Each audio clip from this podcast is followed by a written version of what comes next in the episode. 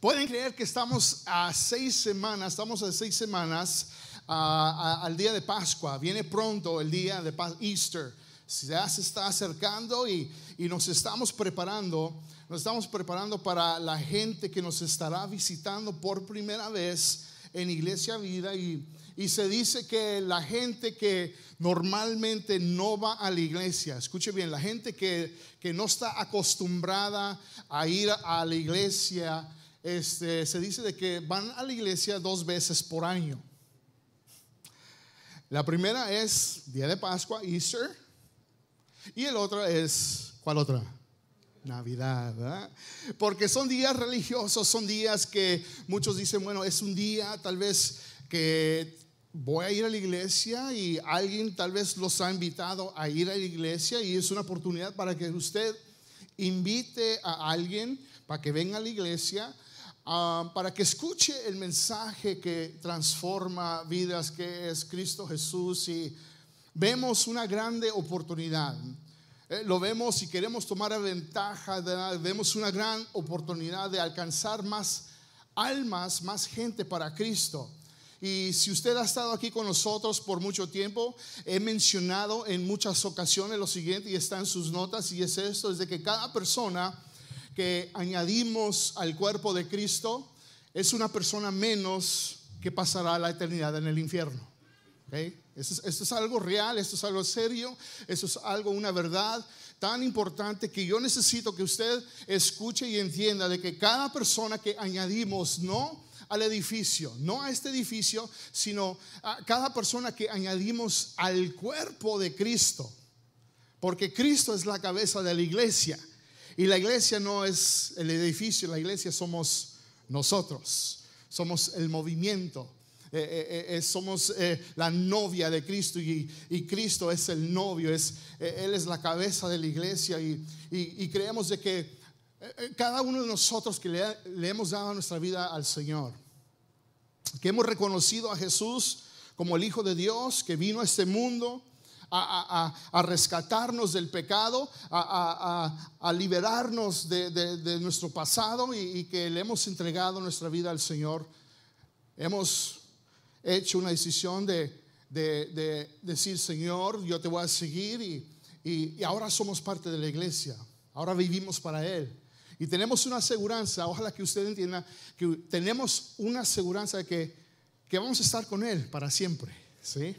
Y que sabemos de que un día Él va a regresar por su iglesia. ¿Ok? Él va a regresar por nosotros. Ahora hay, hay ¿verdad? Este, personas que ya han pasado, ¿verdad? Que han, ¿verdad? Fallecido, han muerto y, y ya están en la presencia de Dios. Gloria a Dios. Pero usted y yo seguimos en esta tierra. Tenemos una misión. Hay que cumplir esa misión. Pero tenemos la seguridad de que un día Él va a regresar por nosotros y que vamos a pasar la eternidad con Él. Pero ¿qué de la gente que todavía no forma parte de la iglesia? ¿Qué de esa gente que todavía está afuera y nos ve a nosotros y dice, bueno, eso es gente religiosa o van a la iglesia, qué bueno, sus compañeros del trabajo los ven y, y qué bueno que, va a la iglesia, es una buena persona. Pero todavía ellos no le han dado su vida a Jesús. Y ahora que se acerca el día de Pascua, sabemos que la cosecha será grande. ¿Cuántos pueden decir amén? La cosecha va a ser grande porque vamos a, recibir gente. Usted va a invitar o gente que va, nos va a ver por internet o gente que nos va a hacer Google, ¿no? Y van a decir, eh, estoy buscando una iglesia porque estoy, algo está pasando en mi vida y, estoy eh, ya perdiendo esperanza y necesito algo, necesito escuchar esperanza. Una iglesia que se llama Iglesia Vida, wow, voy a ir, voy a visitar. Y hemos escuchado personas que nos han encontrado porque están pasando por algo. Y han dicho, he, tratado muchas cosas y, tal vez Dios es mi única esperanza. Y por eso hacemos lo que hacemos. Y nuestro deseo es de que tú trabajes con, nosotros, que tú y yo trabajemos juntos para alcanzar más gente para Cristo. Y nunca debemos de olvidar nuestra misión como iglesia. Están sus notas, ¿qué es esta? Es de que alcanzar, nuestra, esta es nuestra, nuestra, misión, es de alcanzar a la gente que no conoce a Cristo, que no conoce a Dios y desarrollarlos en seguidores sanos de Jesús. Esa es nuestra misión. Eso es nuestro enfoque. A eso es lo que estamos dando. No queremos alcanzar a otros cristianos. Eso no es nuestro enfoque. ¿Verdad? Nuestro enfoque no es, eh, de, gente de otras iglesias, vénganse para acá. No, no, eso no es nuestro enfoque. Nuestro enfoque es gente que no conoce a Dios, que no tienen una relación personal, íntima con Dios a través de su Hijo Jesús. La gente que tal vez se ha apartado, tuvieron una mala experiencia en la iglesia, alguien los dañó, se decepcionaron por cualquier razón y se han apartado, se han alejado. Esa gente también los queremos alcanzar y decir, hey, Dios los ama. La iglesia puede ser diferente. Tú puedes estar en un lugar donde la gente es imperfecta. Somos imperfectos, pero amamos a Dios y podemos vivir la vida plena en Cristo Jesús. Y estamos tratando de alcanzar a la gente que no conoce a Dios y desarrollarlos en seguidores sanos de Jesús. Y el pasaje base, lo que el pasaje que estamos vamos a estar usando para esta serie se encuentra en Mateo capítulo 9 y explica, miren, eh, explica la urgencia, la urgencia que necesitamos tener. Mateo capítulo 9 dice así, versículo 35, dice, Jesús recorrió todas las ciudades y aldeas de esa región, enseñando en las sinagogas y anunciando la buena noticia acerca del reino, y sanaba toda clase de enfermedades y dolencias. Escuche bien el 36, dice, cuando vio a las multitudes, les tuvo compasión porque estaban confundidas y desamparadas como ovejas sin pastor. Y a sus discípulos les dijo, y me imagino la intensidad cuando Jesús está viendo las multitudes diciendo, miren la gente, miren que están confundidas y, no saben qué hacer y, y, el pecado, cómo los está tratando sus vidas, miren sus matrimonios, miren la perdición en que andan. Ellos necesitan esperanza y demuestra Jesús la compasión de ellos, sobre ellos.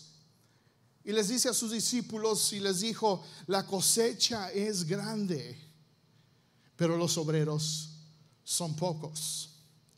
Así que oren al Señor que está a cargo de la cosecha, pídenle que envíen más obreros a sus campos. Y este es mi deseo y este es mi corazón que el Señor les haga ver la necesidad a ustedes de trabajar en el campo. Y sabe que trabajar en el campo, eh, you know what that means? It means you need to get your hands dirty. Eso quiere decir que vas a tener que ensuciarte un poquito las manos. You're gonna have to roll up your sleeves, a tener que subirte las, las mangas y ponerte a trabajar. ¿Sí? Y ese es mi deseo, ese es mi corazón de que, que ustedes vean la necesidad de trabajar en el campo, porque hay mucha gente, mucha gente que anda desamparada, anda confundida y necesitan compasión. Y que ellos necesitan saber de que hay esperanza, hay esperanza en aquel que se llama Cristo Jesús. ¿Cuántos pueden decir amén? Por eso le pusimos el título a esta serie que se llama Es tiempo. It's time. Es tiempo. Y el título de este mensaje, un poquito yo creo chistoso, pero no, sé cómo usted lo puede recibir, pero es tiempo, es tiempo de ponernos las pilas. It's time to step it up. It's time to make a difference. Es tiempo de ponernos las pilas porque hay gente, hay una cosecha, hay gente que está perdida, que necesita escuchar y que necesitan saber de que hay esperanza en Jesús. Es tiempo. Y tenemos cierta cantidad de tiempo aquí en la tierra. Tenemos cierta cantidad de tiempo para alcanzar más gente para Cristo, para el reino de Dios. Y en la segunda carta de Pedro dice así a la iglesia, el Pedro dice así lo siguiente, eh, segunda de Pedro capítulo 3 en adelante, versículo 8 en adelante dice, pero no olviden, amados hermanos, que para el Señor un día es como mil años y mil años como un día. Y el Señor no se tarda para cumplir su promesa. ¿Cuál promesa es esa? O la promesa de que Él prometió de que un día Él iba a regresar por su iglesia. Ah, yo, sé, yo entiendo. Yo, yo, desde chiquito también yendo a la iglesia diciendo, hey, vive tu vida de tal manera porque Cristo viene. Cristo va a regresar otra vez por su iglesia. Y, yo desde chiquito me escuchaba eso y, ¿verdad? En veces poníamos pausa en nuestros planes porque hay que prepararnos porque Cristo viene. Bueno, 48 años después yo estoy, ya estoy aquí. Jesús no ha regresado, pero hay muchos que dicen, pero ¿cómo? O sea, ¿estás seguro que Cristo va a regresar? Y este pasaje, Pedro, aún esto, esto mismo estaba luchando, estaba desafiando con la iglesia y, dice, eh, el Señor no se tarda para cumplir su promesa, como algunos piensan, sino que, miren, nos tiene paciencia y no quiere que ninguno se pierda, sino que todos se vuelvan a Él. Dios nos tiene paciencia. Eso quiere decir de que si tú no le has dado tu vida a Jesús, si tú todavía no perteneces a, la familia de Dios, Dios está diciendo, oh, vamos a esperarnos. Let's wait, let's wait, vamos a esperarnos. Porque todavía fulana tal, X persona, todavía no, no son parte de la familia. Vamos a esperar. Pero Jesús ya, ya, ya. Y, entonces, usted, o sea, si usted ama al Señor y usted ve lo que está pasando alrededor del mundo, usted dice, Señor, al amor sería bueno que ya regreses ya pronto porque las cosas están yendo de mal en peor.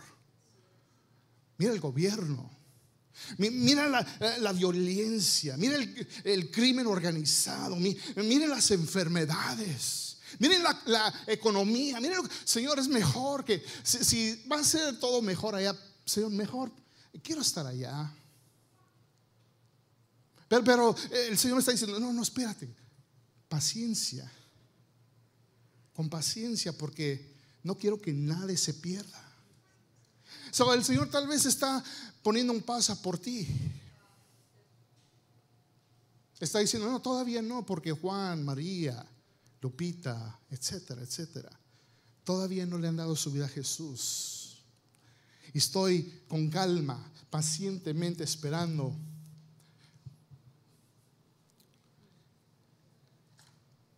Quiero que sepan de que el cielo, el cielo y, y el infierno son dos lugares reales. El cielo y el infierno son dos lugares reales de que si tú le has dado tu vida a Jesús, ya sabemos la promesa que tenemos vida eterna. We have eternal life. Y tenemos esa seguridad, ojalá que usted tenga esa seguridad de que un día usted y yo vamos a estar por toda la eternidad con, junto con el Padre celestial. ¿ya? ya no va, habrá más dolor, allá donde ya no habrá, habrá más eso. Y usted y yo tenemos esa seguridad, pero aquellos que todavía no, Necesito que usted entienda la, urgencia y lo que está pasando, porque ojalá que este pasaje que vamos a leer en Apocalipsis capítulo 20, que, que le meta eh, una motivación de ser urgente por alcanzar más gente para el reino de Dios. Y dice así este pasaje, escuche bien, capítulo 20 de Apocalipsis, el libro que nadie quiere leer, es el último libro de la Biblia que habla del futuro, lo que va a suceder, pero les voy a leer este pasaje para que usted entienda la urgencia. Dice así, el versículo 11 dice, vi un gran trono blanco y al que estaba sentado en él, y la tierra y el cielo huyeron de su presencia, pero no encontraron ningún lugar donde esconderse. Vi a los muertos, tantos grandes como pequeños, de pie delante del trono de Dios. Y los libros, escuche bien, los libros fueron abiertos. Y entre ellos el libro de la vida. A los muertos se les juzgó de acuerdo a las cosas que habían hecho, según lo que estaba escrito en los libros. Y el mar entregó sus muertos y la muerte y la tumba también entregaron sus muertos y todos fueron juzgados según lo que habían hecho. Entonces, la muerte y la tumba fueron lanzadas al fuego, al lago de fuego. Y este lago de fuego es la segunda muerte. Escuche bien el versículo 15, subraya este versículo, póngale un círculo ahí en sus notas en este número, número 15, porque esta es una realidad de que todo el que no tenía su nombre registrado en el libro de la vida fue lanzado al lago de fuego. Esa es una realidad. Todo el que no tenía su nombre registrado en el libro de la vida fue lanzado al lago de fuego. Eh, eh, iglesia, eso es lo que va a pasar. Va a suceder eso. La cosecha es grande, pero los obreros son pocos. Hay gente que necesita, necesitamos añadirlos al cuerpo de Cristo. Cada persona, cada persona que añadimos al cuerpo de Cristo es una persona menos que pasará la eternidad en el infierno. Así que sabiendo esta verdad es tiempo, escuche bien, it's time, it's time. Es tiempo de ponernos las pilas. We need to step it up. ¿Cómo pues? ¿Cómo pues podemos ponernos las pilas? ¿Cómo nos ponemos las pilas? Hoy les, les quiero dar una manera y nos vamos a enfocar en esta manera y es esto, es una sola palabra, lo puede escribir ahí en sus notas abajo. Dice, eh, la palabra es liderando, leading, or to lead, leadership, liderando. Si queremos alcanzar a la gente que no conoce a Dios y desarrollarlos en seguidores sanos de Jesús, vamos a tener que aprender cómo liderar. We have to learn how to lead. Eh, yo sé que este tema casi no se habla, hablamos de tantas cosas, pero el liderazgo es uno de esos temas que muy perdidos, muy menos hablados y, y predicados. Pero déjenme les digo, el liderazgo, hay una conexión con eso, con la misión que Dios nos ha dado y que Dios tiene para la iglesia. El liderazgo juega un papel muy importante en nuestra misión. Ahora yo sé que muchos tienen una mala percepción de lo que es el liderazgo. Algunos de ustedes tal vez piensan que el liderazgo eh, se trata de responsabilidad. Oh, it's about responsibility. Ejemplo, les digo que el liderazgo no es responsabilidad. Hay, sí viene, hay responsabilidades que, como líder, pero no es responsabilidad el liderazgo. El liderazgo en sus notas es eso, es que el liderazgo eh, simplemente es la cantidad de influencia que tienes para influenciar a los demás. Es la cantidad de influencia que tienes para influenciar a los demás. Tal vez otros de ustedes piensen que el liderazgo solo es para cierta clase de personas. Tal vez es para las personas que tienen un título o una posición. Déjame les digo que un título o una posición no hace un líder. Lo que hace un líder es la cantidad de influencia que tienes, que una persona tiene para influenciar a otros. That's leadership. Y eso es lo que se necesita en la iglesia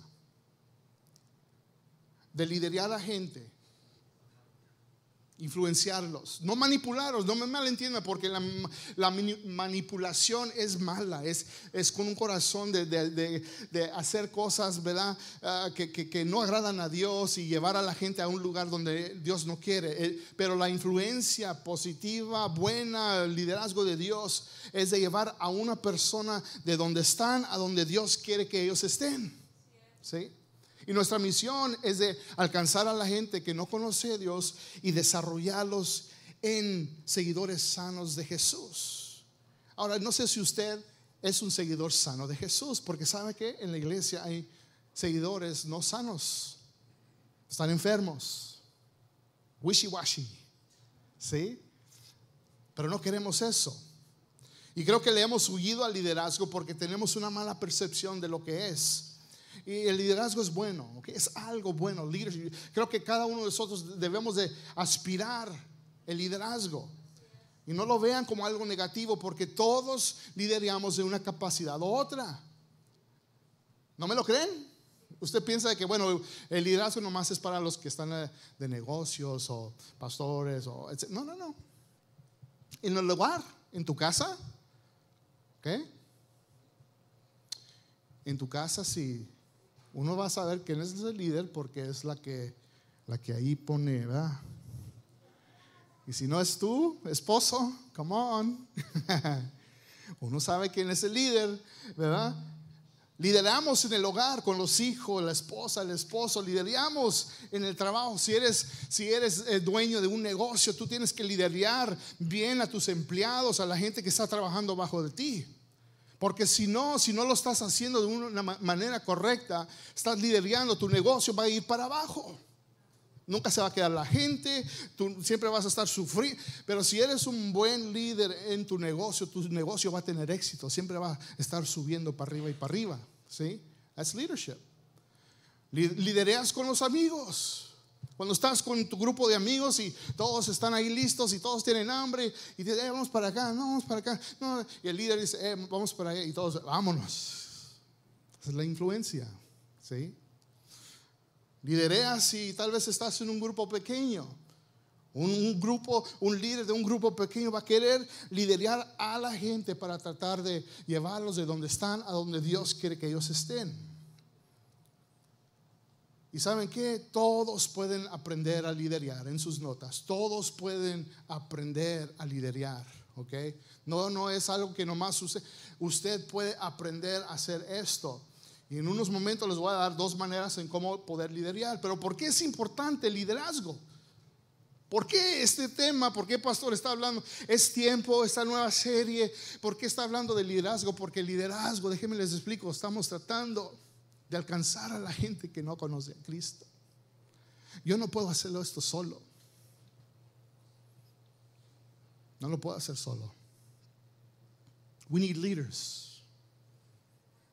Y en cada silla que está aquí, yo veo un líder. Aunque usted no lo vea, yo los veo. Yo veo cada persona aquí que está sentada como un líder. Y yo los veo que ustedes pueden hacer cosas grandes para el Señor. Pero ¿por qué es importante el liderazgo en sus notas? ¿Sabe por qué? Porque todo sube y todo cae sobre el liderazgo. Everything rises and falls on leadership. Todo sube y todo cae por el liderazgo. La cantidad de gente que podemos alcanzar para Cristo y desarrollarlos en seguidores sanos de Jesús va a depender de nuestra habilidad de influenciar a otros. Si tú estás en tu trabajo, escuche bien, porque no, no siempre es las palabras que tú dices, sino que es la manera en cómo te comportas, en cómo influencias a la gente. Y nuestra habilidad de alcanzar a la gente va a depender en tu capacidad de poder influenciar a otros. Si tú estás viviendo de una manera y estás viviendo conforme las normas y, siguiendo las escrituras y aplicando a tu vida, la gente te va a ver y va a decir, wow, buen ejemplo. Hmm. ¿Cómo responde? La sabiduría que tiene. Su manera de cómo resolver problemas. ¿De dónde viene todo eso? Leadership, es, liderazgo. Y eso es aprender eso. La palabra de Dios nos enseña. Proverbios capítulo 11, versículo 14 nos, nos dice por qué es importante el liderazgo. Que dice así, dice, sin liderazgo sabio, la nación se hunde. La seguridad está en tener muchos consejeros. Escuche bien, cuando un gobierno tiene un líder o líderes no, perdón, cuando un gobierno no tiene, cuando no tiene un líder o líderes sabios liderando esa nación, ¿qué es lo que sucede? Se hunde. Se hunde esa nación, ese país. Lo vemos alrededor del mundo. Usted vea las noticias. X país, la economía se está yendo para abajo. X país hay guerra. X país, eh, los líderes, el presidente, el gobierno de ese país eh, está llevando a la gente a un lugar. Las escrituras nos dicen, sin liderazgo sabio la nación se hunde. La seguridad está en tener muchos consejeros. Cuando estuve yo en el servicio militar en este país sirviendo cuatro años, tuve la oportunidad de pasar seis meses en un barco, a Navy ship. Y ese barco cargaba helicópteros, donde a veces nos metíamos y, esos helicópteros al salir de ese barco se iban para abajo, como que se iba a tocar el, mar o se iban a, chocar en el mar. Y uno, yo decía, ay Señor, que este, este helicóptero, Señor, guarda el piloto, ¿verdad? Y viendo alrededor y, tenía así mi todo y a ver si esto va para abajo, hay que escapar de una manera u otra. Y este barco, seis meses las, en el mar, tuvimos que cruzar el mar Atlántico, de, ir del, este del país a, a, lo que es este, África. Seis meses. Y duramos un mes o más, más o menos, de cruzar el mar olas, tormentas, lluvias y, y motion sickness, ¿no? Y sea sickness. Y, oh. Yo decía, Señor, que este barco, por favor, que no se hunda. Yo quiero vivir más años. Ah, déjenme les pregunto a ustedes, ¿ustedes prefieren estar en un barco que esté sobre el agua o debajo del agua? Sobre el agua, ¿verdad? Es mejor que esté sobre el agua que hundirse debajo del mar. Ahora, de la misma manera, si no hay un líder o líderes sabios liderando una iglesia, ¿qué es lo que va a pasar? La iglesia se va a hundir. Eso es lo que el diablo quiere.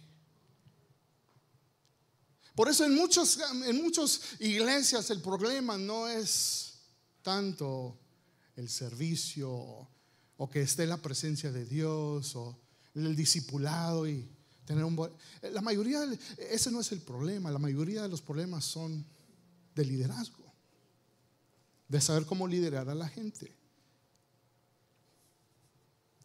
Así que déjenme les doy dos maneras rápidamente en sus notas, dos maneras en cómo liderar. El número uno es esto, es de que comienza a liderar a ti mismo. Start to lead yourself. Porque antes de que podamos liderar a otros, tenemos que aprender cómo liderar a nosotros mismos. Escuche bien, tiene que usted hacer lo que nadie puede hacer por ti. Es crecer por ti mismo. Yo no te puedo hacer crecer. Yo no puedo estar ahí. A ver, ahí viene el pastor y el pastor y cuando tú te levantes en la mañana y que yo esté ahí sentado cuando tú te levantes en la mañana. Entonces, ¿vas a leer tu Biblia? Imagínense, esto está dormido así. Ay, qué rico. Ay, pastor, ¿qué está haciendo aquí? Pues estoy aquí para asegurarme que vas a leer tu pasaje de la Biblia esta mañana. Y miren, son muchos de ustedes, yo no puedo estar en todas sus casas. Usted solamente puede hacer lo que usted puede hacer y es usted tiene que crecer por usted mismo, usted tiene que comenzar con usted mismo.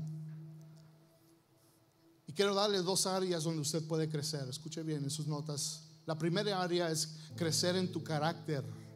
Your character. El carácter. Hay, hay muchos aspectos del carácter. Por ejemplo, escoge uno, trabájalo, crece en ello. Integridad. Ese es un aspecto de, de, de, de lo que es el carácter. Porque ¿sabe qué? Hay muchos cristianos mentirosos.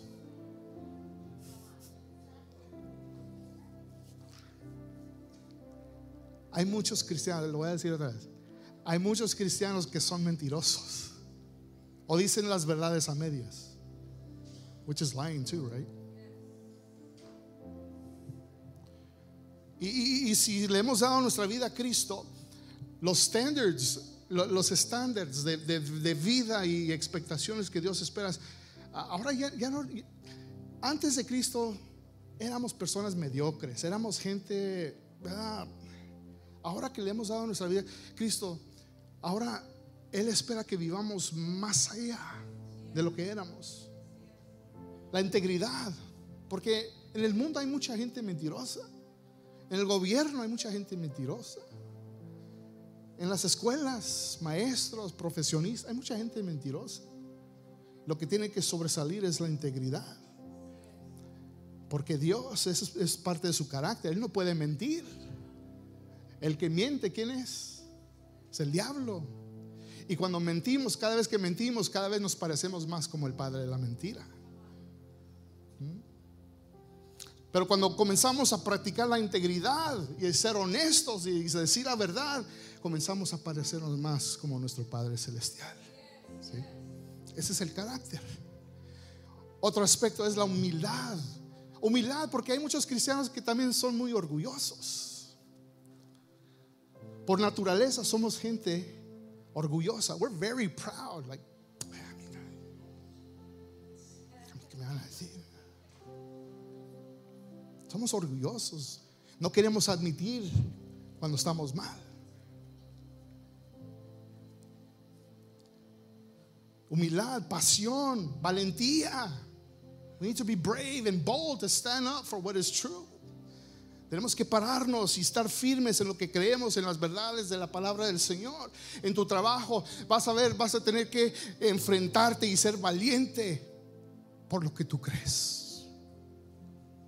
Y no seguir la onda de todos los demás y oh, es que tengo temor que me digan que eres un cristianito y un hermanito y eres santito. Be bold. no, no, no. Yo soy diferente. No soy perfecto, pero soy diferente. No voy a hacer lo que tú haces. No porque yo lo puedo hacer. Yo, si yo tengo, yo puedo hacer la decisión de hacerlo, pero yo, yo hago la decisión de no hacerlo porque yo sirvo a un Dios grande. Es leadership. Por eso es importante leer la palabra de Dios por ti mismo. Eh, por eso es importante estudiar la Biblia por ti mismo. Por eso es importante orar por ti mismo. Por eso es importante juntarte con otros cristianos creyentes por ti mismo. Por eso es importante la otra área de crecimiento es crecer en tus habilidades. Crecer en tus habilidades. Una habilidad es la capacidad, inteligencia y disposición para realizar algo, lo que se realiza con gracia y destreza. Abilities, cada uno de ustedes tienen una habilidad y hay que crecer en esa habilidad, especialmente en la iglesia. Por ejemplo, crece en tu habilidad de usar una computadora, por favor, ya estamos en 2020. Y muchos dicen, no, pastor, es que yo soy de las antiguas.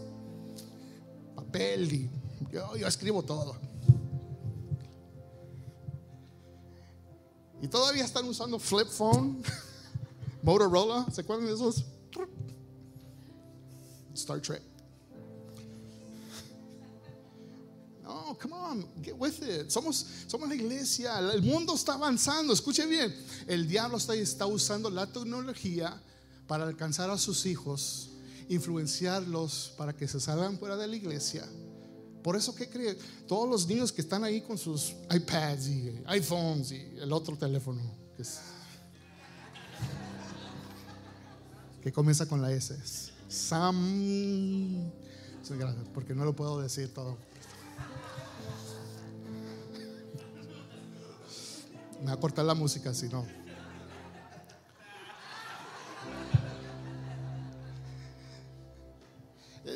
Tenemos que usar la tecnología para avanzar el reino de Dios. Por eso transmitimos en línea. Por eso decimos, eh, si nos estás viendo, si nos estás viendo a través de la internet, qué bueno que nos estás viendo.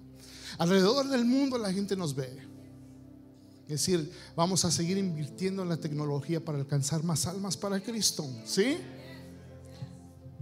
Hay que crecer en tu habilidad, tal vez eh, en tu habilidad de, recibir bien a la gente que viene a la iglesia, porque hay gente que ponemos o la gente que está ahí, puede estar recibiendo a la gente con como que no sé, como que olieron algo feo en la mañana y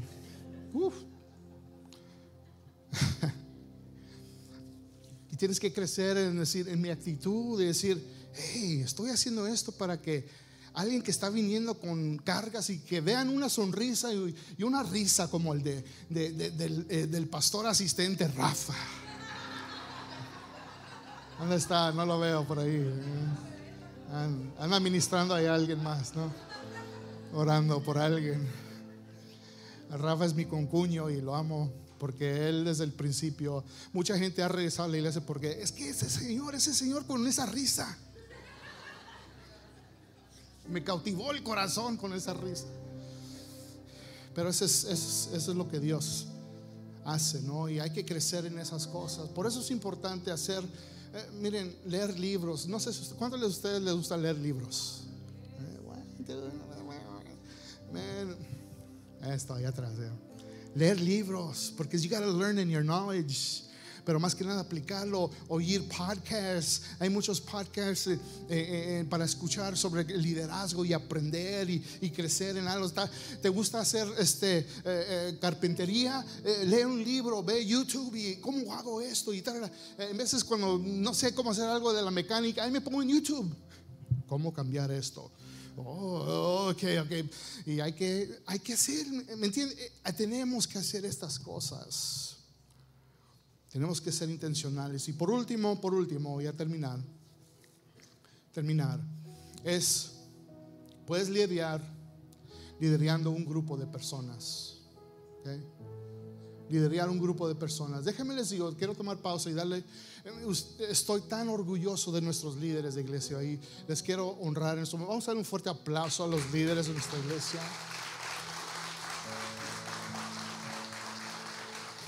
El sacrificio, el esfuerzo que ellos hacen por liderar y para ayudar que todo usted lo que está ve, lo que usted está viendo que se lleve a cabo. Pero sabe que necesitamos más líderes porque la iglesia está creciendo.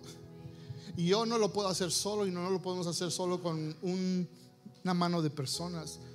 Necesitamos toda una iglesia creciendo en liderazgo y, déjenme les digo, ¿verdad? Que eh, hay, ciertos requisitos que tenemos, por ejemplo, ¿verdad? Este, ah, ah, hay cosas que, decimos antes de liderar un grupo. Eh, alguien tiene que ser miembro de la iglesia primero, claro. Y este viernes, si usted quiere ser miembro de nuestra iglesia, ese es un inicio. Es decir, yo, yo quiero comenzar a, a aprender cómo liderar y saber más de la iglesia. Pero también liderar un, equipo de ministerio en la iglesia. Porque un ministerio en la iglesia es un grupo de personas que estamos trabajando juntas y se necesitan líderes. Eh, miren, este es el, segundo servicio que tenemos y el segundo servicio siempre está lleno, siempre ya estamos al 80% de capacidad de llenos y, decimos, ok, ¿cómo vamos? Yo estaba ahí atrás diciendo, ok, ¿qué vamos a hacer? Tal vez vamos a tener que hacer un overflow, un cuarto donde tenemos que transmitir y llevar gente para allá. Pero sabe que tenemos un primer servicio y ese servicio no está tan lleno. Yo necesito ayuda, liderazgo y líderes que me ayuden a llenar ese espacio. Así estamos alcanzando más gente y estamos eh, utilizando este lugar para expandir el reino de Dios. Cuando pueden decir amén? Y eso es una de nuestras metas este año, es que ese primer servicio esté tan lleno como este segundo. ¿Sí?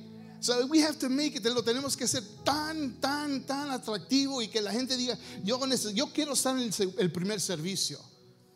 Pero eso requiere líderes.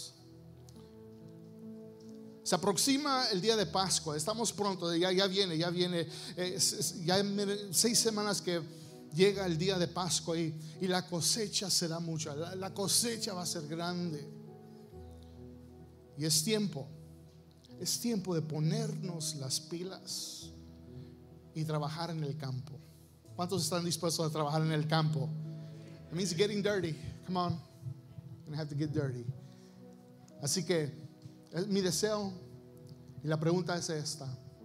¿Tomarás tú la decisión de unirte con nosotros y trabajar y traer más personas al reino de Dios? Will you make that decision? Eso es lo que estoy pidiendo. Esa es la parte práctica de usted. Tomarás tú la decisión de decir, yo me voy a unir a los obreros que ya hay y me voy a ensuciar y voy a trabajar para el Señor. Señor, te damos gracias en este día. Gracias, Padre, por tu palabra. Gracias, Señor, porque, eh, Señor, eh, hay planes y visión y Dios, crecimiento. Y, Señor, vemos y, estamos, Señor, eh, Señor emocionados de, lo que está pasando. La cosecha es mucha, Señor, y se aproxima, Padre, un día donde vamos a, a reconocer de que tú resucitaste de los muertos. Y va a haber gente que va a venir, Señor, y la cosecha será grande. Pero nuestro deseo es de ver más obreros trabajando en el campo. Así que tu palabra dice, hay que pedirle al Señor de la mies, hay que pedirle al Señor de la cosecha que envíe más obreros al campo. Y eso es lo que yo estoy haciendo, Señor. En estos momentos, Señor, orando y pidiendo, Señor, de que la gente que está en este cuarto, en estos momentos, que escuchen el llamado y que escuchen y que digan, yo necesito tomar un paso. Yo I need to step it up. Yo necesito ponerme las pilas y necesito trabajar porque hay gente que todavía necesita escuchar quién es Jesús. Así que Señor, te doy gracias. Y que respondan y que digan, yo estoy dispuesto. Te doy gracias, Padre, en el nombre de Jesús. Amén y amén. Dele un fuerte aplauso al Señor. Póngase de pie.